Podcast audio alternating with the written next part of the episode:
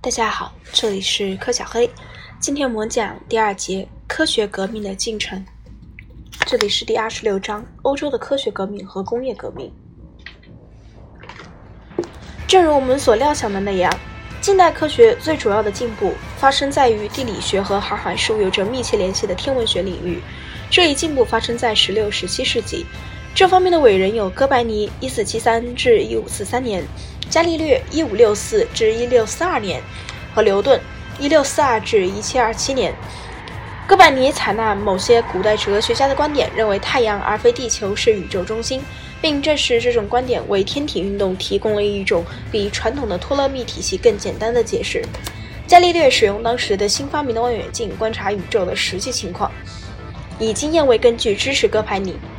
他在报告中说：“借助于望远镜，任何人都能观察到银河系只不过是一团沉船的聚集在一起的无数的星体。如果有谁能把望远镜直接对准银河系的任何部分，眼前就会出现一大群星体。”科学早期阶段最杰出的人物是牛顿，一位可与欧几里得和爱因斯坦相媲美的伟人。除了在光学、流体动力学和数学方面的开创性工作之外，还发现了万有引力定律。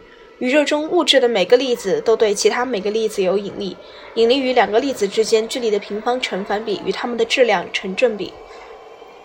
以上是揭开天体密杀的一个轰动性、革命性的解释。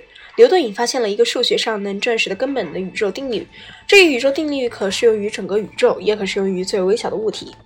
实际上，自然界好像一个巨大的机械装置，按照通过观察、实验、测量和计算可以予以确定的某些自然法则进行运转。人类的各门知知识都可分解为有理性的人所能发现的少数简单的、始终如一的定律。人们开始把牛顿物理学分析方法应用于整个思想和知识领域，不仅用于物理领域，而且应用于人类社会。伽利略在一六零九年之后用的望远镜，他用它观测地球的卫星和金星的环相，并发现了大多数木星的重要卫星。这些观测在十七世纪具有革命性的学术价值和理论意义。十八世纪后期开始进行的工业革命影响了科学革命，并转而受到科学革命的影响。蒸汽机的发展就是一个例证。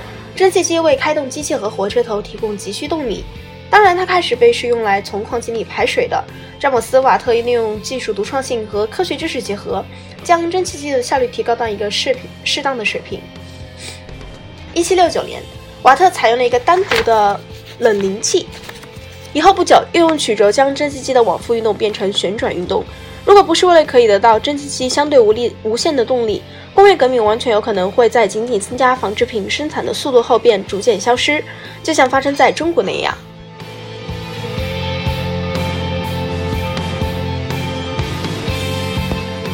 在中国，早几个世纪就曾取得过类似的技术进步。十九世纪前半世纪中取得进步最大的一门科学是化学。这在一定程度上是因为化学与纺织业有着密切联系。纺织业在那数十年间经历了非常迅速的发展。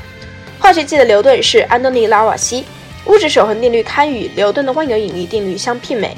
在一系列化学反应中，尽管物质的形态可能发生变化，但它的数量不会变。物质的数量在每道步骤的反应前和反应后是相同的，通过称它的重量探查出来。19世纪。拉瓦锡的后继者们做出了一个又一个具有重大应用价值的发现。贾斯特斯·冯·里比希发现了化学肥料，W.H. 铂金发现了合成染料，路易·巴斯德发现了疾病的微生物理论。这理论促使人们采取卫生预防措施，从而控制由来已久的灾祸——伤寒、白喉、霍乱和疟疾。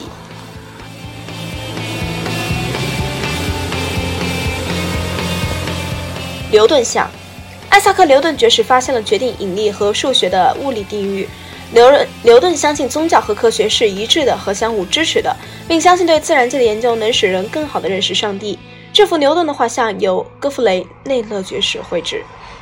正如牛顿因为发现支配宇宙中的物体的定律而统治十七世纪的科学那样，达尔文因发现支配人类本身进化的规律而统治了十九世纪的科学。进化学说认为，处于现代各种不同形式的动植物种类不是作为单独的、特殊的创造行为的结果而固定不变的，它们是不同的、可变的，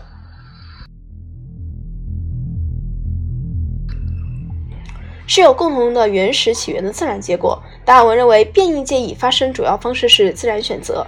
将这一过程阐释如下：因为所产生的每个物种的个体比可能生存的多得多，更是生物间便经常不断的发生生存斗争。任何生物如果能以任何方式发生纵然微小但有利于自己的变异，它在复杂的而且时常变化的生活条件下就会获得较好的生存机会，因而它就自然的被选择了。由于强有力的遗传原理，任何被选择的变种将会繁殖它的新的和变异了的类型。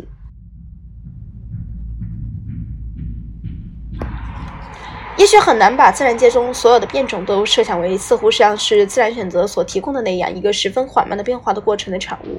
以统计学的计算结果表明，即使一次突变仅仅导致百分之一的较好生存机会，它也会使一个物种经过一百世代以后，有为数一半的个体发生突变。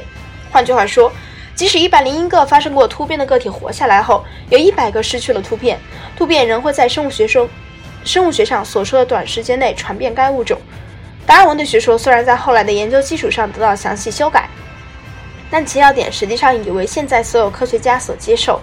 在某些方面，特别是在教士中间，却存在着激烈的反对意见，这是可以理解的。达尔文否定了神造世界说，正如以往各半年的天文学体系废除了地球在宇宙中的中心地位一样，达尔文主义似乎废除了人类在地球历史上的中心地位。达尔文在两部十分重要的著作《物种的起源》（1859 年）和《人类的起源》（1871 年）中，查尔斯·达尔文用自然选择的观点清楚地阐发了进化论，并将这一理论用于人类，结果引发了一场不仅影响生物学，还影响宗教、哲学、社会学甚至政治学的大争论。尽管达尔文主义受到宗教界和其他集团的敌视，它还是对西方社会产生了深远影响。对适者生存和生存斗争的强调奇妙的与时代相吻合。在政治上，这一时期正是拜斯麦铁血统一德国的时期。各国的民族主义赞美者认为达尔文主义给了他们支持和正当理由。到底是俾斯麦还是拜斯麦？大家查一下吧。他们认为，在政治活动中与自然界一样，最强者是得胜者。好战的品质决定谁能在国际的生存斗争中获胜。在经济生活中，这是自由经营和粗俗的个人主义盛行的时期。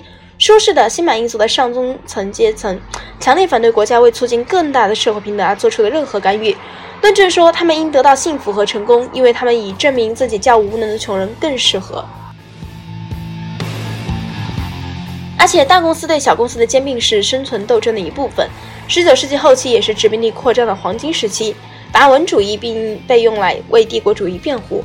有人争辩说，殖民地是强国的繁荣和生存所必须的；还有人争辩说，按照世间的成就判断，诸土著民族软弱低劣，需要优越的、强大的欧洲人的保护和指导。这种将达尔文的学说应用到社会舞台上的做法，被称为社会达尔文主义。达尔文本人从未想到他的研究结果会以这样一种方式被利用，更不用说有这种打算了。然而，事实却仍然是他们被如此简单的利用了。原因很简单，他们似乎为当时整个欧洲盛行的物质主义提供了科学支持。简言之，达尔文主义合时宜的与吉普林的下述名言相一致：有力量者应该有所获，能有所获者应该保持保持所获。下节我们会讲第三节科学革命的意义，我们下次见。